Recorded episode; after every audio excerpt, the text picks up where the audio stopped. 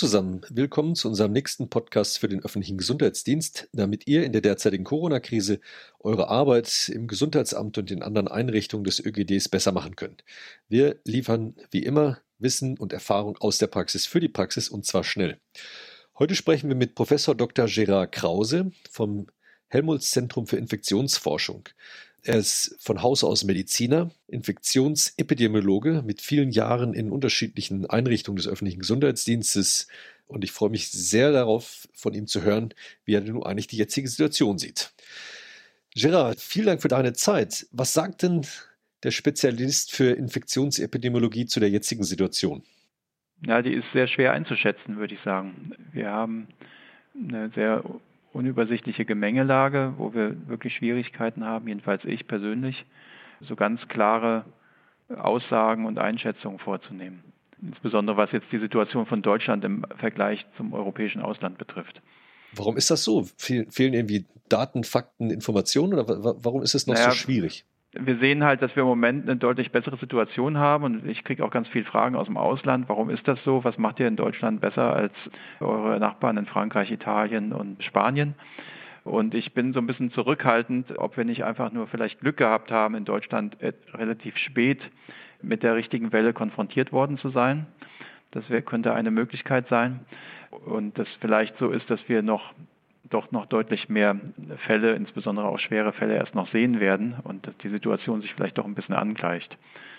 Gleichwohl ist es so, dass ich schon denke, dass dadurch, dass wir etwas später betroffen waren, dass wir vielleicht gleich am Anfang schon relativ oder gerade zum richtigen Zeitpunkt ein ganzes Bündel an Maßnahmen in Deutschland umgesetzt haben, dass wir dadurch Zeit gewinnen konnten, und in manchen Orten diese Zeit auch genutzt wurde, äh, um zum Beispiel die Versorgung in den geriatrischen Kliniken und Altersheimen zu verbessern, um die Krankenhäuser in ihrer Kapazität zu stärken und so weiter. Also das scheint in manchen Orten jedenfalls ganz gut funktioniert zu haben, aber es gibt ja auch anekdotische Berichte, wo das versäumt worden ist.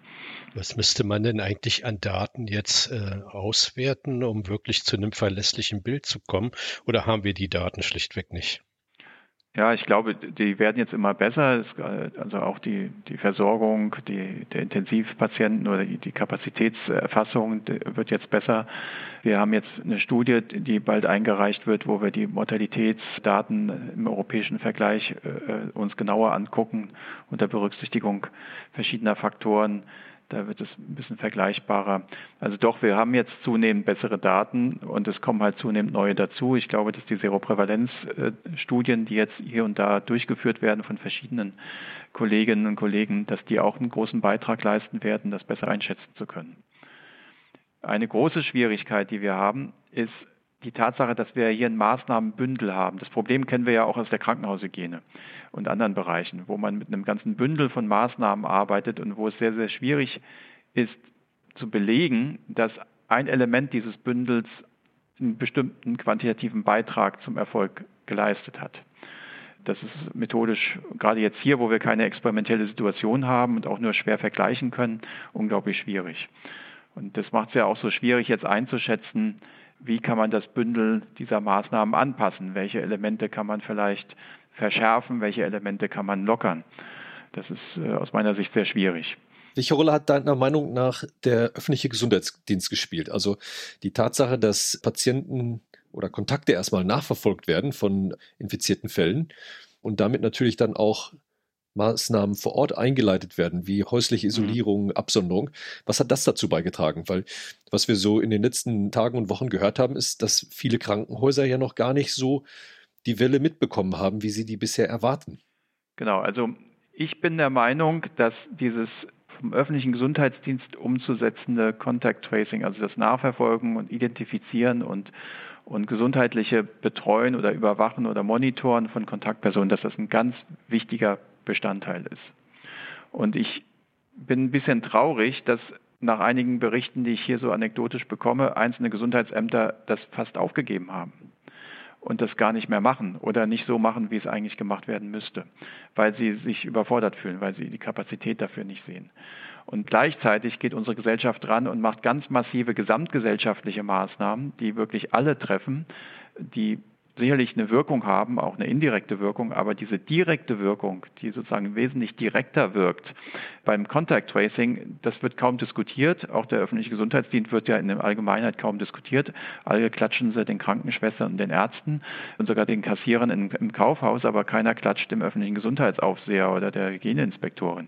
Und äh, das finde ich irgendwie ein bisschen schräg in der Diskussion. Also ich glaube, dass da noch ganz viel mehr geholt werden kann und auch muss, auch durch Technologien, da können wir vielleicht nachher noch drauf sprechen kommen, aber auch durch insgesamt Stärkung, Modernisierung. Wenn man sich jetzt äh, mal die Situation anschaut, die ja jetzt wahrscheinlich äh, sich verändern wird, weil es heute Beschlüsse dazu geben wird, danach werden die Länderkabinette entscheiden, dann wird es ja in irgendeiner Form gelockert werden. Und gerade in der Phase ist ja dann die Kontaktnachverfolgung wahrscheinlich noch wichtiger. Müsste man nicht jetzt Initiativen ergreifen, das dann wirklich zu verstärken in den Gesundheitsämtern? Ja, unbedingt. Also danke. genau, das ist auch meine Sorge. Ja, das denke ich auch. Ja, das muss unbedingt sein. Das hätte eigentlich schon viel früher gemusst. Und das ist ja das, was ich vorhin meinte, dass ich das so ein bisschen bedenklich finde, dass man hört von einzelnen Gesundheitsämtern, dass sie zum Beispiel gar nicht mehr jeden Kontakt oder jeden Kontakt der Kategorie A äh, nachverfolgen, weil sie dazu die Kapazität nicht haben, dass sie bloß noch anfangen, sich um die zu kümmern, wenn die anfangen, Symptome zu haben. Aber das ist ja eigentlich nicht die Idee des Kontaktpersonenmanagements, dass man wartet, bis ein Kontakt Symptome bekommt. Es geht ja darum, das gerade vorher zu tun. Wenn jemand Kontaktsymptome hat, ist er ja schon eine Verdachtsperson. Das ist ja gar kein Kontaktpersonenmanagement mehr. Das ist ja nur noch äh, Fallmanagement. Also sehe ich auch so. Es gibt natürlich die Diskussion, dass viele Menschen schon Überträger sind, bevor sie überhaupt symptomatisch sind, dass manche Leute ja gar nicht symptomatisch werden und trotzdem Überträger sind. Das ist richtig. Aber das ist ja kein Grund, das gesamte Kontaktpersonenmanagement komplett aufzugeben. Denn wenn wir die Analogie zum Meningokokkenmeningitis sehen, da ist ja auch bekannt, dass es asymptomatische Träger gibt. Trotzdem machen wir dort mit großem Aufwand und, und sehr intensiv Kontaktpersonenmanagement. Also das, äh, das System ist ja deswegen nicht in Frage gestellt oder das Prinzip. Und man könnte es doch eigentlich, wenn man jetzt eine vernünftige Krisenorganisation aufbaut, auch durchaus realisieren. Denn an der Stelle muss zwar das Gesundheitsamt natürlich die Impulse geben, die Anleitung geben, aber die Maßnahmen durchführen könnten doch tatsächlich auch andere. Ich denke schon, dass die Zuständigkeit im Gesundheitsamt liegen soll und bleiben soll. Und, Verstärkung mit Personal eben aus anderen Bereichen. Aber man kann natürlich das Gesundheitsamt stärken, also nicht nur durch Personal, sondern auch durch Verbesserung von Prozessen, durch technologische Unterstützung. Da gibt es viele Sachen, die man machen kann. Also ich höre, wir arbeiten ja hier mit Gesundheitsämtern zusammen, mit einigen, die unser System benutzen. Und so lange wir da gezwungen sind, das System lokal jeweils zu betreiben, haben sie schon zwar einen großen Mehrgewinn, aber eine Hürde bleibt trotzdem oder eine Herausforderung und das ist die Bearbeitung landkreisübergreifend. Unsere Menschen, die suchen sich ja ihre Kontaktpersonen und Freunde nicht nach Landkreiszugehörigkeit aus. Das heißt, wir haben hier in der großen Zahl Kontaktpersonen und Fälle, die verknüpft werden müssen über Landkreisgrenzen hinaus. Das kann man bei so einzelnen Meningokokkenausbrüchen durchaus mal telefonisch bewältigen, aber bei dieser Situation geht das eben nicht. Da braucht es eine Technologie, die das erlaubt. Ohne jetzt Datenschutz in Frage zu stellen, also bei voller Respektierung der Datenschutzsituation, bei voller Respektierung der Zuständigkeitslage, wie wir hier in den kommunalen Gesundheitsbehörden eben haben. Und das ist eine große Hürde, glaube ich, das hält unglaublich auf. Ein anderer Bereich, der Schwierigkeiten bereitet, ist natürlich dieses tägliche Begleiten, Anrufen der Kontaktperson. Das hält unglaublich auf. Das kann durch Personalunterstützung sicherlich erleichtert werden, aber auch durch Technologien. Also wir haben hier ein System entwickelt, wo die Kontaktpersonen das weitestgehend selber machen, aber nicht einfach so für sich. Das ist ein großer Unterschied zu anderen diskutierten Ansätzen, sondern durchaus unter Nachverfolgung und Betreuung des Gesundheitsamtes. Das heißt, das Gesundheitsamt bekommt dann sofort mit, dass zum Beispiel eine Kontaktperson Symptome entwickelt. Kannst du, also das ist natürlich ganz wichtig, ne? Also auf der einen Seite die personelle Unterstützung der Gesundheitsämter, auf der anderen Seite aber auch, wie können wir moderne Technologien nutzen? Und ihr mhm. habt ja da Ideen am Helmholtz-Zentrum, wie sowas laufen könnte. Wie stellt ihr euch das so ganz konkret vor? Was ist das, was ihr dort vor Augen habt? Also es ist eigentlich keine Vorstellung, das ist, das existiert, das gibt es, das wird schon benutzt. Also es ist kein theoretisches Konzept, sondern wir benutzen es ja schon. Also erstens mal wird es schon seit Jahren benutzt. Es ist ja für die Ebola-Epidemie entwickelt worden, wo genau dieses Contact Tracing ein ganz wesentlicher Punkt ist. Und es benutzen über 120 Millionen, also eine Bevölkerung von über 120 Millionen Einwohnern wird inzwischen mit diesem System abgedeckt. Über 400 Landkreise in Afrika. Und für Deutschland haben wir jetzt äh, so im Pilotierungsmaßstab äh, das angepasst für die deutsche Situation, auch für die deutschen Definitionen und so weiter, dass es auch voll kompatibel mit dem bekannten Surfnet ist. Erklär uns doch mal genau, was denn da genutzt wird. Also was können wir okay. von dem lernen, was ihr in Afrika schon implementiert habt? Was, machen, was heißt das konkret, euer System? Das System heißt SORMAS, das ist ein Akronym. Das steht für Surveillance, Outbreak Response Management and Analysis System. Und der Name ist Programm, nämlich Ausbruchsmanagement.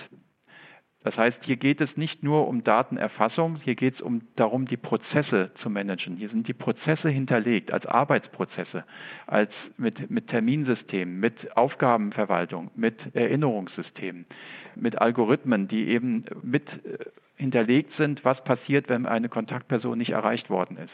Was passiert, wenn eine Kontaktperson Symptome hat. Selbst was passiert, wenn eine Kontaktperson sich weigert, Antwort zu geben. All diese Prozesse sind hinterlegt als Prozessmanagement. Daneben fallen natürlich dann die Informationen ab, die dann auch weiter übermittelt werden können für die Statistiken und so weiter. Aber das ist fast, die, die, die Berichterstattung ist fast sozusagen ein Nebenprodukt. Wesentlich wichtiger ist, dass SORMAS ein Managementsystem ist für das Kontaktpersonenmanagement, auch für viele andere Prozesse. Aber wie muss ich mir das vorstellen? Also ich sitze da als Amtsarzt und habe auf dem mhm. Computer ein Programm und dann telefoniere ich mit jemandem und gebe das direkt ein oder erkennt, spricht er direkt mit meinem Computer, mit dem Algorithmus oder wie muss ich mir das so ganz konkret vorstellen? Also, also also aus der Sicht des Gesundheitsaufsehers zum Beispiel, ja, kommt eine Meldung rein für einen Fall, Labormeldung zum Beispiel. Wir könnten sogar hingehen, also in, in, in anderen Ländern ist es so, dass die Labore selbst SORMAS nutzen und das direkt dort eingeben und dann liegt es gleich digital vor. Aber sagen wir mal, das ist jetzt hier erstmal noch nicht umgesetzt und der, der Laborbericht kommt auf dem konventionellen Weg an, das ist ja oft bei Fax oder so. Und dann geht das erstmal so, wie es normal ist und dann gibt die Gesundheitsaufseherin diesen Datensatz ein, diese Information in, in SORMAS ein und dann entsteht sofort ein Menü, wo dann sagt, so wie, äh, wie sind die Symptome und so weiter. Das kennen wir alles aus dem bisherigen System. Was jetzt neu ist, dass sofort auch ein Abfragemenü auftaucht. Wie sind die Kontaktpersonen? Mit wem haben sie Kontakt gehabt? Wie heißen die? Wo wohnen die? Telefonnummer und alles. Das wird alles abgefragt. Und dann entsteht automatisch ein, ein Aufgabenkatalog, ein Task, eine Aufgabe, wo dann diese Kontaktpersonen kontaktiert werden und der Gesundheitsstatus erfasst wird. Und dann rechnet das System automatisch aus, okay, diese Person muss jetzt jeden Tag für die nächsten 14 oder 20 oder was Tage Rückmeldung geben, gesundheitliche Rückmeldung geben. Und dann kommt jetzt mit dem neuen System dazu, das ist allerdings noch nicht aktiv, das werden wir in Kürze fertig haben, dass dann die Kontaktperson das Angebot bekommt, eine App runterzuladen und diese App fragt dann bei der Kontaktperson mehrfach täglich ab, ob sie Fieber hatte, ob Symptome vorliegen oder so. Und dann gibt die Kontaktperson das ein und dann landet diese Information automatisch in SORMAS, ohne dass die Gesundheitsaufseherin überhaupt noch nachfragen muss. Und erst wenn die Gesundheitsaufseherin vielleicht Zweifel hat oder wenn keine Meldung eintrifft oder wenn zum Beispiel tatsächlich Fieber gemeldet wird oder sonst wie ein Symptom, dann erst würde die Gesundheitsaufseherin hingehen und bei dieser Person anrufen und fragen, was ist eigentlich los. Das erleichtert natürlich radikal den Arbeitsaufwand bei dem Gesundheitsamt, weil dann gar nicht mehr täglich nachgefragt werden muss oder irgendwelche E-Mails aufgemacht werden müssen. Wer setzt denn das jetzt schon ein? Also es gibt jetzt ungefähr zehn Gesundheitsämter, die es schon einsetzen, das SORMA-System. Und wir haben noch eine ganze Liste, die also hier nachfragen. Es ist jetzt Mecklenburg-Vorpommern, Niedersachsen, Hessen, Berlin, sind alle zum Teil schon aktiv beziehungsweise kurz davor. Das sind aber allerdings Ansätze, wo das immer als lokale Lösung ist. Das ist tatsächlich, würde ich sagen, eine provisorische Lösung. Denn es war der Vorteil für das Gesundheitsamt erstmal direkt vorhanden. Der Nachteil ist allerdings, dass dann die Vernetzung über die Landkreisgrenzen hinaus immer noch genauso schlecht ist wie jetzt im aktuellen System mit Surfnet und Octoware und wie die Firmen alle heißen. Da haben wir eine Lösung parat ein Konzept, das das sehr, sehr stark verbessern würde und vereinfachen würde und das auch den Echtzeitzugriff auf die Daten für alle Beteiligten ermöglichen würde. Also dann würde die Landesbehörde gleichzeitig die Daten sehen können, allerdings natürlich ohne Namen und so weiter, wie die Gesundheitsbehörde vor Ort in der Kommune. Mhm. Und äh, wenn man es ausweiten wollte auf Bundesebene, entsprechend auch auf Bundesebene. Das heißt, alle Ebenen hätten in Echtzeit die Daten verfügbar allerdings jeweils ihrer behördlichen Zuständigkeit immer nur die Informationen, die sie sehen dürfen. Denn es gibt in dem Sinne gar keine Übermittlung mehr, denn alle benutzen ein System. Was, wenn ein Gesundheitsamt sich interessiert, das gerne nutzen möchte, was kostet mhm. das und wie können die mitmachen? Okay, wir haben jetzt im Moment erstmal angeboten, das erstmal kostenfrei anzubieten für diese Pilotierungsphase. Wir kommen da aber jetzt an unsere finanziellen Grenzen, denn es ist ja nicht nur, dass wir das in-kind als Arbeit anbieten, sondern wir müssen hier die Firmen auch bezahlen, die das machen. Wir werden also jetzt ziemlich bald an einen Punkt kommen, wo wir es nicht mehr kostenfrei anbieten können und wo wir denken, dass es am besten ist, das nicht mehr Gesundheitsamt pro Gesundheitsamt zu diskutieren und zu machen, sondern bundeslandweise mindestens, vielleicht auch bundesweit. Und dafür gibt es Konzepte. Ich glaube, das ist jetzt hier nicht der Ort, um das im Detail auszuführen, aber es ist, glaube ich, finanziell durchaus tragbar, da ein Modell zu finden, wenn mehrere Gesundheits-, wenn mehrere Bundesländer sich zusammentun und sagen, dass sie da die Kosten erstmal teilen, dass man erstmal startet, dann könnten wir sofort starten. Wir haben mal modelliert, was es bedeuten würde, wenn jetzt für ganz Deutschland das ausgerollt werden sollte, wenn das gewollt wäre dann würden wir wahrscheinlich acht Wochen brauchen, um alle 400 Gesundheitsämter zu schulen und das System auch dann soweit entwickelt und ausgerollt zu haben. Da ist auch noch eine externe Sicherheitsprüfung notwendig. Also wir würden eine Firma von außen anheuern, die dann nochmal sicherstellt, dass da datensicherheitsmäßig alles in Ordnung ist, die dann also sich künstlich versucht einzu, einzubrechen in das System, um sicherzustellen, dass es nicht geht. Das sind alles Prozesse, die dann in so einer zentralen Datenbanklösung aus unserer Sicht dann notwendig sind. Aber ganz konkret gefragt, mhm. Wartest du noch auf Anrufe von Gesundheitsämtern, die sich noch bei dir melden, um mitzumachen? Oder sagst du, wir sind Doch, jetzt so weit, dass wir. Wir nehmen die erstmal alle auf und gucken, was noch zu machen ist. Aber gleichzeitig wäre es aus meiner Sicht gut, wenn man das jetzt mal ein bisschen strategischer und, und im größeren Maßstab diskutieren würde. Und dann wäre es auch finanziell wesentlich besser tragbar, denn in dem Moment, wo es sozusagen eine größere Strategie ist, dann finden sich auch Finanzierungsgeber, die dann sagen, okay, wir unterstützen das. Und so, dass dann die Kosten für die Gesundheitsämter wiederum bei Null lägen. Vielen herzlichen Dank für deine Zeit. Gut. Dankeschön. Dankeschön. Tschüssi. Danke. Tschüss. Das war ja total spannend, auch gerade was Gerard am Anfang sagte, welche Daten und Fakten uns noch nicht wirklich so zur Verfügung stehen, um eine gute Einschätzung der jetzigen Situation, das Risiko richtig bewerten zu können. Was meinst du dazu, Detlef? Ja, ich denke, das ist der wesentliche Punkt. Er hat ja sehr deutlich gemacht, dass einfach die Fakten noch nicht hinreichend da sind, um wirklich alles äh, beurteilen zu können. Auch man nicht weiß, welche Maßnahme nun wie wirkt. Ich glaube, das ist ein Thema, da müssen wir unbedingt dranbleiben, denn er hat ja auch signalisiert, dass sich die Datenlage verbessern wird. Gut, vielen Dank. Ja, herzlichen Dank die Hände, für heute. Sag ich mal wieder. Tschüss an alle. Tschüss.